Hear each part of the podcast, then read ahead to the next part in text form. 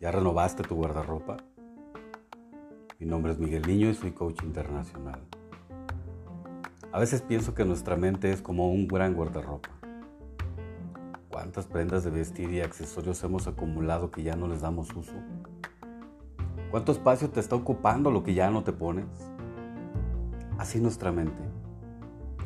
¿Cuántas ideas obsoletas y cuántos pensamientos oxidados están ocupando espacio para la renovación de nuestras conductas saludables y positivas?